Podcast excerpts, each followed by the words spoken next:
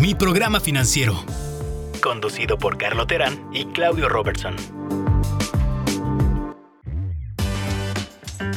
Bienvenidos a su podcast Mi programa financiero. Esta semana platicaremos de tres temas que creemos que son bastante interesantes para el público en general. El primer tema que platicaremos es uno de nuestros libros favoritos del 2020 llamado La psicología del dinero, escrito por Morgan Housel, uno de los mejores escritores sobre esta relación que platicamos mucho en el programa.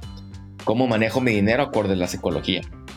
El segundo tema que platicaremos es algo que nos buscan mucho preguntar, que es la segubeca. ¿Conviene la segubeca o no? Espérate un tiempo y, y te contestaremos esa duda. Y el tercer tema tiene que ver con los seguros de vida. Aunque no entraremos en un específico exacto, es platicar sobre qué son, qué contienen y qué diferencias hay. Esperemos que disfrutes el programa esta semana. Carlos, pues ¿cómo estás? Eh, un gusto volverte a ver como cada semana. Eh, me toca contarte un poco, contarle a las personas que nos escuchan sobre este libro que, he leído más de una vez. Eh, salió el, año pasado, como bien dices, en el 2020. Se trata de la psicología del dinero. Básicamente la premisa de este libro es que si quieres que te vaya bien con el dinero, poco tiene que ver con lo inteligente que eres y mucho que ver con tu comportamiento. Y esto lo hemos repetido una y otra vez y parte de los pasos que tenemos en MPF es pues entender cuál es la relación que tienes con el dinero. Y mucho se basa en el ambiente en el que te creaste, que naciste, si tus papás eran narradores o no eran narradores, si vives en Estados Unidos o vives en Australia o en México o en Canadá. En realidad tenemos una visibilidad un porcentaje muy pequeño de lo que es el, nuestra visión del mundo y cómo trabaja el dinero. Sin embargo, lo queremos aplicar en todas las decisiones que hagamos, ¿no? Doctor, platicamos un poquito sobre el autor. Morgan Housel es un norteamericano que creció si bien recuerdo, en el estado de Utah. De hecho, a los 15 años acá sacaba un artículo, Claudio, que no sé si leíste, de cómo una decisión que él tomó de no ir a esquiar una tarde. Él esquiaba mucho porque en Utah hay muchas montañas de nieve. Y un día decide con sus amigos en, el invierno, que esquiaban todas las mañanas, y él por la tarde decide no acompañarlos, algo que tradicionalmente hacía. Los acompañaba, iban y esquiaban, etc. Y ese día que no esquía, se queda en su casa y aparentemente en la noche le marca la mamá de uno de sus compañeros y pues nunca bajaron de la montaña. Aparentemente salieron a esquiar fuera del, camino de la montaña y los dos jóvenes, creo, que tenía entre 15 y 17 años más o menos, pero los dos compañeros de Morgan Household, sus dos mejores amigos fallecen. Y creo que de aquí nace una curiosidad de Morgan Household es, él probablemente hubiera estado ahí, él probablemente hubiera sido la tercera víctima o la segunda víctima si, si los hubiera acompañado. Y lo que tiene Housel, que me ha tocado conocerlo en persona, me ha tocado en un par de sus pláticas, de hecho, en una plática que hizo GBM en el 2018 lo llevaron como invitado, es que Housel trata de relacionar estos eventos que parece que son de suerte y cómo afectan en nuestras vidas del día a día y que probablemente ni, ni nos fijamos, ni, ni lo hemos visto, ni lo hemos pensado, ¿no?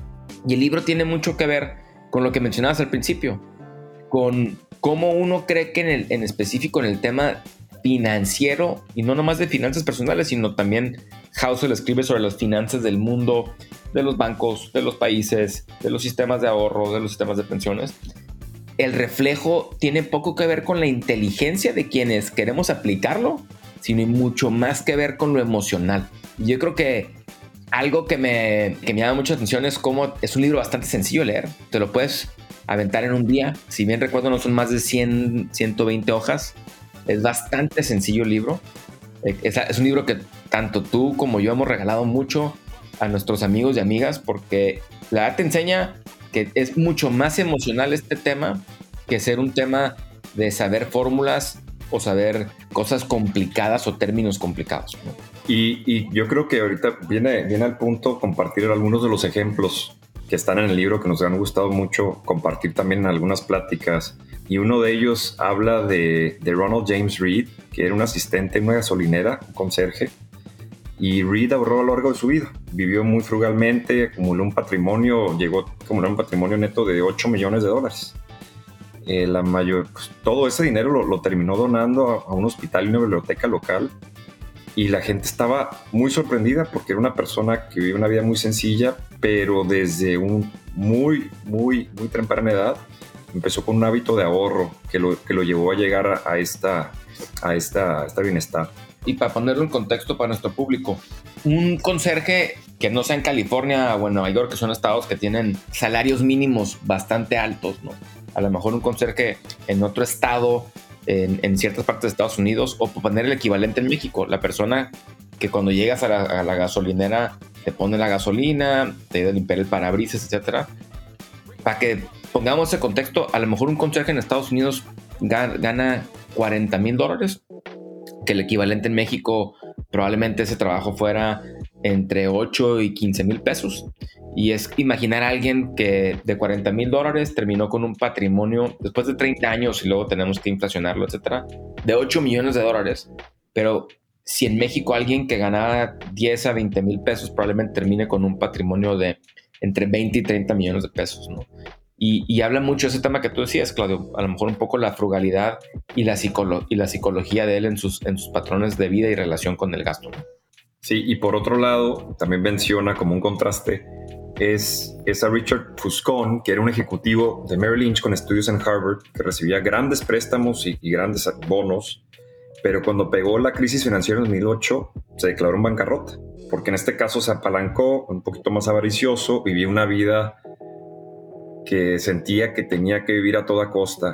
Entonces, en, este, en, este, en estos dos ejemplos contrastantes, pues puedes pensar cómo, cómo un genio o aparentemente alguien que es un experto en la materia puede perder el control de sus emociones y puede llevar un, lo puede llevar a un desastre financiero, ¿no? Correcto. Y aquí, aquí yo creo que e, es un ejemplo bien interesante que, en el que menciona Morgan Housel desde muy al principio, porque te pone en contexto dos polos opuestos a lo mejor en, la capacidad de, estudiantil o de grado de educación que necesitas.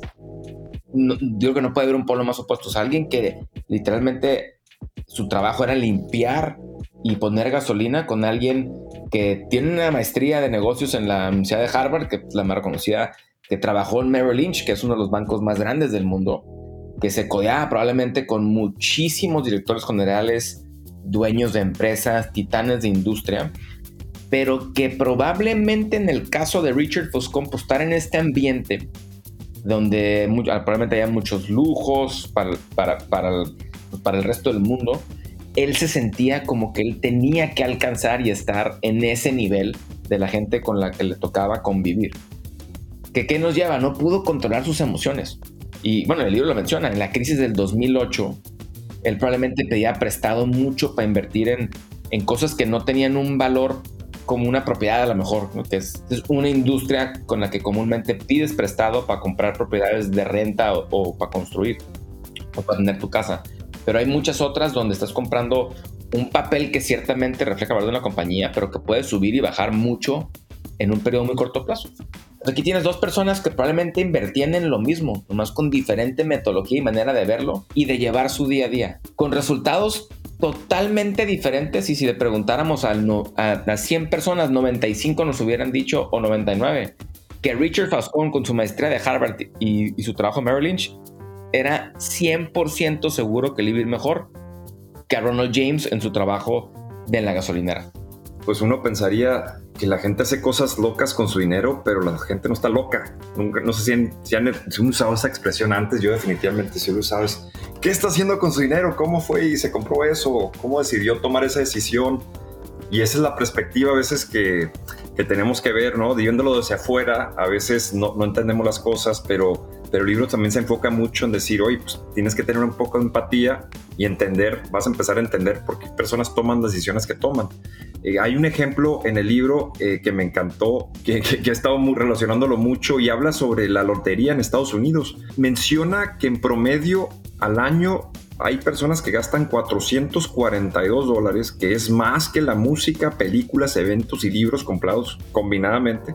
Y este para mí se me hace una locura, que estas mismas personas que están comprando la lotería son personas que, pues, que están viviendo de cheque a cheque y que estas mismas personas en las encuestas les puedes preguntar y no tienen 400 dólares ahorrados. Entonces, dices, ¿cómo podrían gastarse sus ahorros en la lotería cuando tienes uno en un millón de oportunidad de poderte ganar 5 dólares. Entonces, aquí está muy difícil comprender por qué se comportan de esta manera, pero regresamos a, Ah, pues es el ambiente donde crecimos, no creo que están locos. Para muchas de estas personas, y ponerme los zapatos es, oye, pues yo voy de día a día, cheque a cheque, pues qué posibilidades tengo. Entonces para ellos se convierte en una compra aspiracional, así como para alguien que quizás tenga unos más recursos y esté añorando comprarse esa casa que no puede, que no le alcanza, a lo mejor ellos dicen, pues estás loco, o sea, ¿cómo compras una casa tan grande si apenas te alcanza o si te vas a gastar todos tus ahorros? Y, es muy interesante usar esa, ese esquema para poder entender por qué gente hace las decisiones que hace y pues no, aunque haces, parece que son decisiones locas, pues la gente no está loca. A mí la parte que se me hace más interesante, no nomás del gasto, eh, es que si tú ves a Estados Unidos como un país, es un país que es bastante rico, vamos a decirlo, per, cápita, ¿no?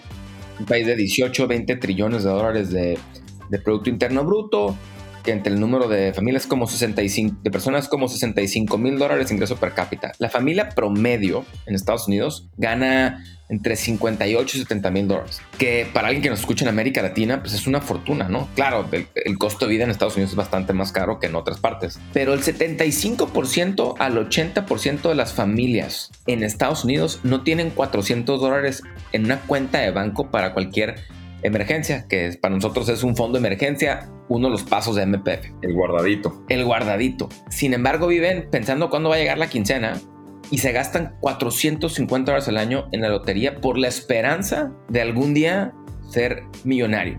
Cuando probablemente con un poco de paciencia, incrementando sus ingresos, no tratando de bajar los costos en todo, pero incrementando sus ingresos, pudiera ser mucho más factible que lleguen a eso, ¿no?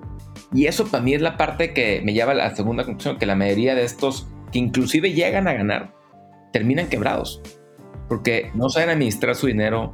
Si alguien cree que es, que es infeliz con X cantidad de dinero, si tienes 20 veces más, no, probablemente no seas más feliz, probablemente tengas menos preocupaciones en lo económico, pero probablemente no seas más feliz, ¿no? Y, y creo que esta parte que nos pone el ejemplo de Morgan Housel al principio, a mí se me hace de las más interesantes, ¿no? Cómo este gasto es nomás aspiracional. A ver cómo, a ver cómo sale y tienes nulas probabilidades casi de ganar. Entonces, esto, esto me lleva a otro punto que también hace y que me parece interesantísimo, hablando de la suerte, ¿no? Que estás dejando tu, tu vida financiera solamente atada a la suerte. Pero hay que recordar que la suerte también tiene un hermanito o un hermano que se llama riesgo. Entonces, las decisiones que tomamos individualmente de finanzas o de nuestros negocios, pues siempre vienen acompañados por un poco de suerte, un poquito de riesgo. Y es que es imposible, con todas las maneras, todas las cosas que pueden pasar en la vida, pues es imposible controlarlo. Desde cuando vienes manejando, se te puede cruzar alguien por enfrente, cambiar tu día completamente, ¿verdad? Vas saliendo, llueves, te enfermas, no puedes ir a trabajar, a lo mejor ese, no cerraste ese contrato. Entonces, hay que entender que, existe esta, esta variabilidad y que son por los opuestos. Por todos los niveles de suerte que existen, también existen niveles de riesgo. Y en el libro hablan de algunos ejemplos, uno de los más, más famosos y que ya son, este, están bien, bien aceptados, es como si te regresas a la historia como Bill Gates, fundador de, de Microsoft, hay una historia que en 1968 la preparatoria donde fue Bill Gates fue de las primeras preparatorias en el mundo de tener una computadora. Eso sí es suerte como unos chavos que fueron a la preparatoria como cualquiera de nosotros, resultó ser que su preparatoria iba a estar escogida para tenerla y empezó una curiosidad mucho antes de que fuera algo conocido en, la ciudad en general, ¿no? Sí, creo que el, ejemplo que habla de suerte y riesgo, Household, es, eh, también se me hace bien interesante. Realmente, cuando te pones a pensarlo, mucha gente les atribuye a muchos de estas super mega estrellas o super mega exitosos empresarios, y lo escuchas en la frase común, ¿no, Claudio? es que tú tienes una idea y una app y lo venden. Es que la realidad es que no. O sea, ponte a ver. Hay muchas cosas que pasaron que tuvieron mucho que ver con azar. Con Buffett le llama el ganarte la lotería del ovario, que es ellos nacieron en el país correcto para esa industria en el momento correcto, ¿no? Que es Estados Unidos, en la industria de tecnología que iba empezando con los papás correctos que lo empujaron a esto. Su mamá era la presidenta del consejo de la escuela, de la Junta de Consejo de Papás, era la presidenta. Entonces ella tenía acceso para que le dieran el permiso también para usar la computadora y pasaba cinco horas al día. Cuando Gates llegó a Harvard, ya tenía cinco años o cuatro años probablemente trabajando 50 horas a la semana. No es que estaba sentado en su cuarto, se le ocurrió. Y pasó lo mismo con Zuckerberg, ¿no? Con, Facebook. Igual ya tiempo, desde los tres años creo que estaba haciendo empresas web. Eh, Buffett, desde los seis años ya había leído dos, dos, tres libros de invertir, a los diez compró su primera acción. O sea, hay muchos factores atrás que luego creemos que es, hay una correlación directa o que, ah, no, nomás se levantó y lo hizo. No, no, o sea, y esto juega en todas nuestras vidas. En el caso tuyo y mío, y hasta la fecha lo reconozco. La suerte más grande que, he tenido es nacer donde nacimos. Nacimos en una frontera privilegiada donde tenemos ciudadanía americana y ciudadanía mexicana. ¿Cuánta gente en el mundo puede tener esta comparativa, estas dos industrias de estos dos países que pueden ser polos opuestos y que eso nos permitió a ti y a mí acceder a becas y a préstamos estudiantiles en Estados Unidos y regresar a trabajar a donde hemos trabajado. Y, y es todo suerte. Digo, claro, nuestro esfuerzo, que fuimos, nos empeñamos y todo. Pero sin eso probablemente no, no estemos donde estamos hoy. La, salida hubiera estado mucho más atrás que de donde nos tocó y somos muy afortunados y, eso es muy importante. Y esto me hace pensar mucho que, que sí estamos en una cultura donde idolatramos mucho a los individuos y lo que dijiste está muy atinado, ¿no? Que, leemos todos los libros de, de, de, esta gente, de los artistas, de Besos, de Zuckerberg. Y, digo, creo que, que, es, que sí es importante entender las biografías y, ser un estudiante de la historia, de cómo llegó gente a donde llegó y, realmente hay lecciones muy, muy, muy valiosas. Pero por lo general hemos aprendido, y este libro también hace énfasis, es más importante entender los patrones. Y los patrones me refiero a realmente la gente exitosa, la gente que dice que ya la hice, cuáles son esos, esos patrones comunes. Y por lo general siempre está ligado con ser dueño de nuestro propio tiempo, poder ayudar a la comunidad. Y entonces en vez de estar viendo cómo llegó Trump a ser Trump, a los que les gusta Trump, cómo llegó a ser Zuckerberg a ser Zuckerberg, es ver qué decisiones puedo tomar yo ahorita, financieras o de familia o de trabajo, para poder tener esa libertad, tener ese, controlar mi tiempo y poder hacer con, mi dinero y con mi tiempo lo que yo quiera, ¿no? Sí, y, yo creo que en este tema que hablabas, ¿no? Sobre las decisiones, el, podcast pasado que nos tocó grabar, platicamos del Millionaire Next Door y quién es ese millonario americano típico, ¿no? Y, y qué patrones tiene. Yo creo que esas conductas son mucho más fáciles de replicar que tratar de ser el siguiente Bill Gates o Zuckerberg. No digo que no lo intentes, pero la realidad es que el, el otro plan, el plan y el camino de, la, de buscar una tranquilidad financiera, de tener una base para poder construir, de poder comprar más activos con el tiempo, poder viajar, no está tan complicado si tratas de replicar esos patrones, ¿no? Y algo que me gusta mucho a mí, en nuestro caso, alguien que admiramos tú y yo, que nos enseñó mucho lo que también platicamos en esta parte, que es Dave Ramsey. Él tiene dentro de su podcast de todos los días, una vez, una vez al mes, una vez cada dos meses, hace un programa de millonarios, ¿no? Que tienes que tener un millón de patrimonio. ¿Qué es el patrimonio? Para recordarlo, es tus activos menos lo que debes. Y si eso es un millón, bien, no es quien gana un millón de dólares, no, no, es un millón de patrimonio. Y cuando escuchas las historias, te das cuenta que es bien replicable porque la mayoría o fueron maestros o fueron conserjes.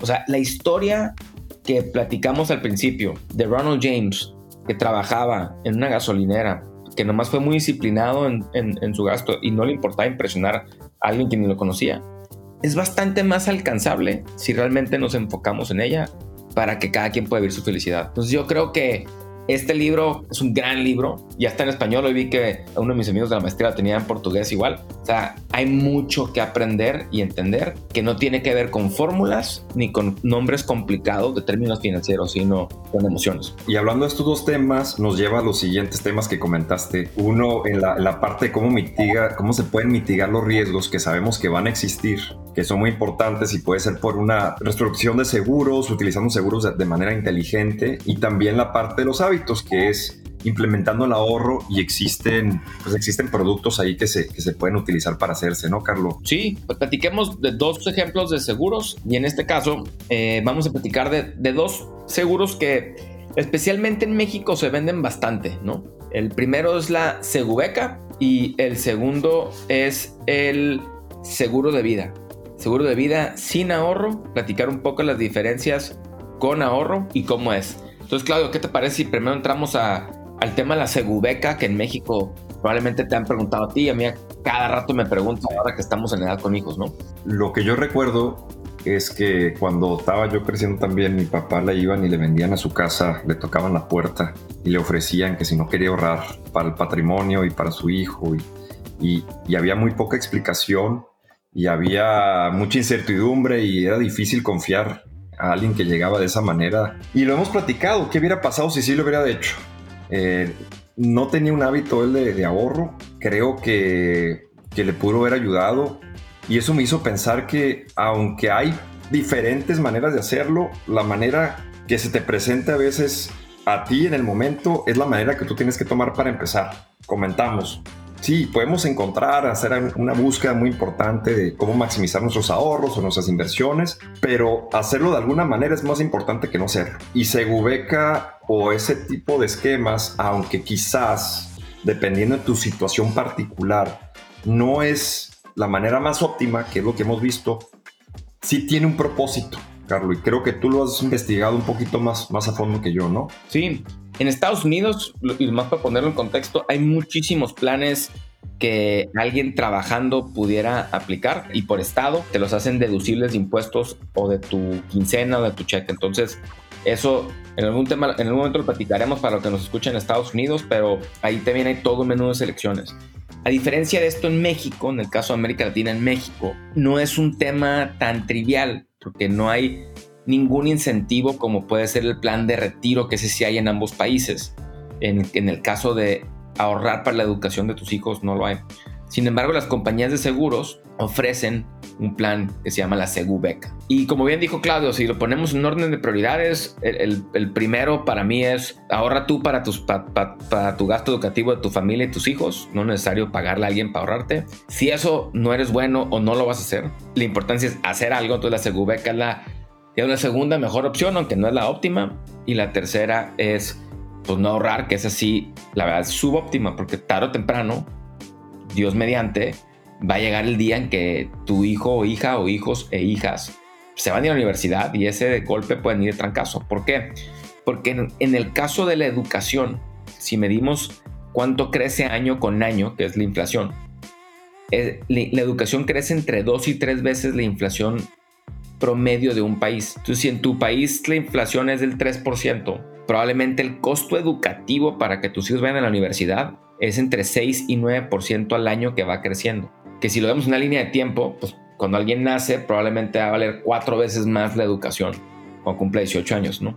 Y hay muchas cosas que van a cambiar, el método de entrega a través de, de internet probablemente, gente que está tomando escuelas técnicas, pero aquí estamos hablando de la educación post, post high school o post preparatoria. Carlos, me hiciste recordar sobre una propuesta, no sé qué tan loca está esa propuesta, diciendo que ¿Qué pasaría si a cada bebé que nace le daríamos eh, un dinero y que se lo ponga una cuenta de inversión no lo pueda tocar? Y que ese dinero pudiera trabajar también con un ahorro adicional del papá, pero ya está en una infraestructura puesta. Y a los 18, 19 años que te vas a la universidad, podrías disponer de este dinero. Que se me hace algo bastante temible y creo que eso aliviaría mucho de, los, de las preocupaciones de las, de las familias, ¿no? Y sería pues más barato también, yo creo que, que los gobiernos, eh, en alguna manera. ¿Has escuchado algo, algo similar? Le llaman el bono de nacimiento. Eh, pero también lo el concepto para el retiro, eh, porque si lo dejas que el interés compuesto juegue 60 años, pues puede ser inclusive mucho más grande, ¿no? Y, y eso fondearía mucho los huecos que va a haber probablemente en, las contribuciones a los sistemas de pensiones. Pero bueno, volviendo a la Segubeca, me gustaría poner un ejemplo de alguien que nos escribió y, y nos compartió el, pues, su caso, ¿no? Esta persona, eh, Leopoldo, nos buscó para decirnos, oye, ¿me conviene o no comprar este plan de seguro de ahorro para la educación de mis hijos, la Segubeca? Y la suma asegurada, que es decir, el, el, monto, el dinero que le van a dar cuando su hijo cumpla 18 años para que se vaya, es 100 mil dólares. Y esto hay que tenerlo en contexto porque es el monto que al final del tiempo que pagues le va a dar. En el caso de ellos, eh, tienen un hijo de 7 años que quieren asegurar. Entonces hay 12 años de prima que tienen que pagar. ¿De cuánto es la prima anual? Es la primera pregunta. Y en el caso de ellos, la prima anual era alrededor de 8 mil dólares. imagínate que tienes un hijo en México y que, lo quieres mandar a estudiar a alguna universidad privada dentro, dentro del país, ya sea en Guadalajara, Monterrey, Tijuana, Ciudad de México, cualquiera. Y te sacan el cálculo la Segobeca y te dicen, yo creo que cuando tu hijo cumple 18 años, más o menos va a costar 100 mil dólares la escuela con, con, con, manutención y la universidad pagada. Entonces, bueno, ¿qué haces? Vamos a asumir que esta persona tiene la disciplina de ahorrar. Entonces, él tiene que pensar en dos alternativas para ver cuál realmente le conviene. La primera es la Segubeca, donde va a meter los 8 mil dólares que mencionamos por 12 años y al final le van a dar 100 mil dólares.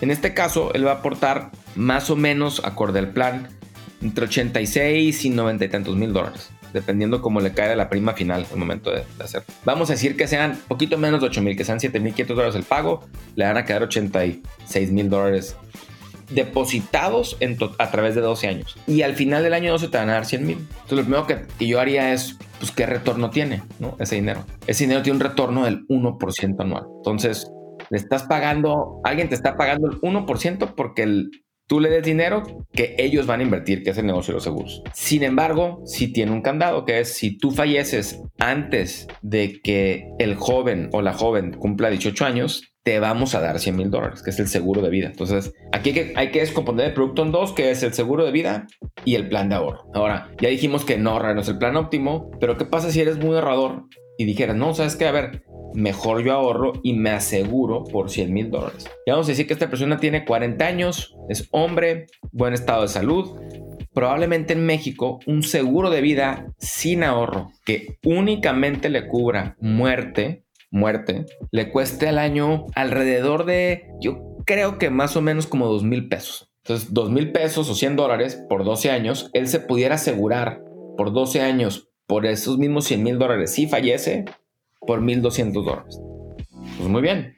Ahora, ¿qué pasa con la diferencia? Como Leopoldo va a meter 86 mil dólares a este plan en 12 años, ¿qué pasa si yo invierto estos 7 mil, 8 mil dólares cada año a un instrumento financiero, algún índice del mundo, el, que ustedes quieran, que más o menos históricamente han dado 8%, que no significa que los van a dar en el futuro, pero bueno, vamos a decir que lo dan. Si Leopoldo hiciera eso, entonces en lugar de meter en total 86 mil dólares en 12 años, hay que quitarle el seguro de vida, que son 1.200 que dijimos, va a invertir como 85 mil al 8%. Es 155 mil dólares. Entonces la pregunta es, ¿cuál es la diferencia? la diferencia es que a alguien le pagaste por probablemente ahorrar esa parte y quitarte el riesgo de que si bajó la bolsa mucho en ese año, no tengas 150 mil, a lo mejor tienes 120 mil o 90 mil, porque también puede pasar. Que en un periodo tan largo es raro, pero puede pasar. Entonces, yo creo que aquí el, contexto, Claudio, es no ahorrar no es una opción, entender la Segubeca y por qué la estás comprando es la segunda opción la más óptima es tu ahorrar y comprarte tú tu seguro de vida sin ahorro por el mismo monto que te quieres ahorrar y entender la mecánica. No, está muy complicada, realmente dos calculitos que en una página de web la haces, este, buscar la TIR y tan tan. Sí, yo creo que donde falla hay un poco que, la, primera opción que das, que sería la más, la, opción óptima, es porque quizás como papá o responsable, mamá responsable de, de, tus hijos, no quieres asumir ese riesgo de inversión o no, ¿O crees que no tienes la capacidad de tomar una decisión dónde poner ese dinero para que realmente te esté 8% del que tú hablas, Carlos? Creo que eso a mí, por ejemplo, como papá, sería lo que me daría más, más, más, más cuidado y confiando en una institución como una de las aseguradoras grandes, eh, diciendo, pues, pues ellos me van a tener que dar el dinero cuando, cuando lo necesite. Y creo que este, este puente que hay que cruzar, pues para no todos es fácil, pero con un poquito estudiándole, preguntando, informándote, realmente trae un beneficio muy alto adicional, ¿no? Haciéndolo, haciéndolo uno mismo. Pero creo que ahí es, ahí es el, punto ese, ese sensible. Que eso es parte de lo que nosotros tenemos que hacer y queremos como hacer en, este podcast, que es que la gente tenga la confianza de tomar sus propias decisiones y perder el miedo a estos términos complicados. No, no hay nada complicado. Es nomás perder el miedo y hacerlo sencillo, porque algo que ha hecho bien la industria en la que hemos trabajado los dos, es hacerte sonar muy complicado todo, ¿no? Pero al final de cuentas es bastante sencillo cuando desmenuzas las cosas. Y con esto, claro, yo creo que podemos pasar al, al, último punto, que es nomás distinguir los seguros de, de, vida, que nosotros somos muy proponentes de los seguros de vida sin ahorro, más si tienes la capacidad de ahorrar, y entender qué conceptos tiene. Algo que me llama la atención es que en Estados Unidos tienden a ser bastante baratos si tienes buena salud, y entre más joven, mejor. Eh, al final de cuentas no te van a dar lo que, lo que invertiste, pero te puedes cubrir por unas sumas mucho más altas para dejar a tu familia bien.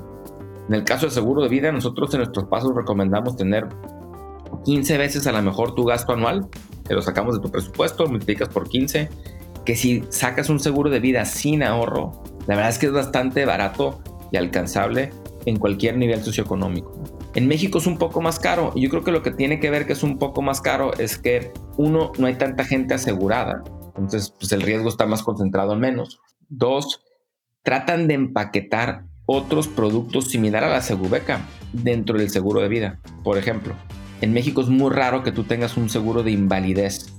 En Estados Unidos es muy común. El seguro de disability, tú lo tienes, yo lo tengo, es muy común tenerlo pero en México no. Entonces, lo que hacen muchas veces es empaquetan la invalidez y te ponen las definiciones que puede ser perder un dedo, dos dedos, un pie, un ojo, donde ya no puedes cumplir tus funciones de trabajo igual como las cumplías antes. Y aquí te lo empaquetan dentro del seguro de vida, entonces te lo hace un poco más caro. Igual te aumentan la prima por muerte accidental como doble la cobertura. Entonces, algo que estamos y que queremos trabajar para la audiencia es yo creo que fuera bueno que traigamos a alguien que se dedica más que a vender, porque luego también en el vender es mucho más rentable vender con ahorro, 100%. O sea, es, noche y día la comisión que se lleva alguien de vender con ahorro.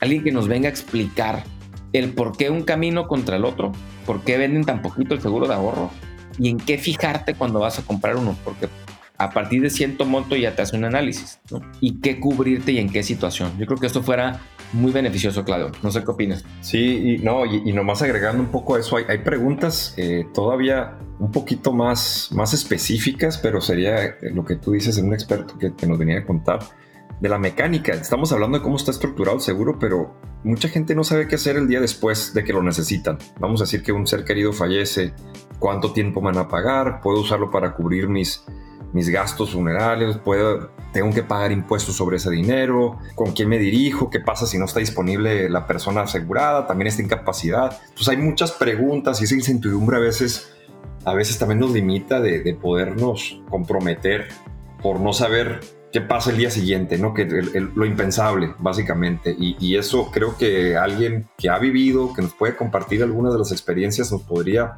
pues, dar calma y dar tranquilidad de que hay un mecanismo, que hay un servicio al cliente, que te pueden ayudar en cualquier momento del día, de la noche y que estas cosas pasan rápido. No vas a esperar seis meses a que te lo pago en un año, ¿no? Que eso es el temor de, de muchas personas. Pues, ¿cómo le voy a hacer para comer?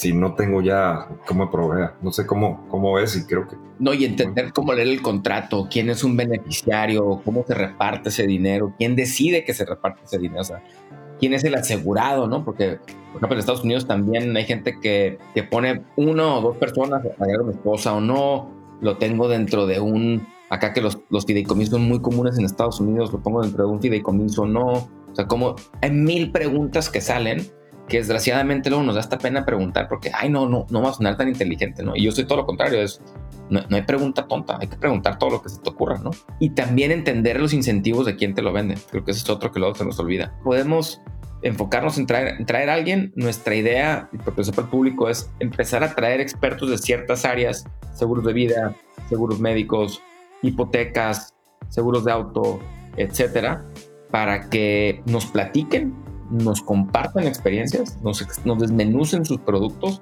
y podamos entender mejor con el tiempo qué decisiones tomar y le perdamos el miedo. Que le digan al público qué preguntas deben de hacer al momento de adquirir una póliza o al momento de meter un reclamo o al momento de que pasa. Hay muchas situaciones que luego las damos por hecho que no nos van a pasar, que la vida nos va a pasar, desgraciadamente hay que disfrutarla, pero pues pasa, las cosas pasan porque pasan. Entonces, yo con esto, Claudio, podemos terminar el capítulo. Excelente, no, igual, este, hay, que, hay que enfocarnos en, seguir educando, en seguir aprendiendo. Y nosotros también, Carlos, creo que aprendemos algo todos los días, por más que hemos estudiado y hemos visto y hemos hecho esto para nosotros mismos, no podemos pensar que conocemos todas las situaciones que pueden, que pueden suceder. Y por eso es, bueno tener... Eh, eh, eh, que nos manden sus preguntas y nosotros se las vamos a ayudar, las vamos a averiguar y también tener esos invitados para tratar de cubrir tanto material y tantas preguntas como sea posible. Pues muchas gracias, Carlos, y me es un gusto verte como, siempre. Igualmente agradecemos al público por acompañarnos en mi programa financiero. No nos dejen de seguir en nuestra página de Facebook, en Instagram, en mi programa financiero, eh, mi programa Fin2 en Twitter. Y cualquier duda que tengan, comentario, pregunta, como ya ven, hemos contestado un par últimamente siéntense libres en mandarlas y trataremos de contestar las que podamos. Muchas gracias y hasta la próxima. Mi programa financiero, conducido por Carlo Terán y Claudio Robertson.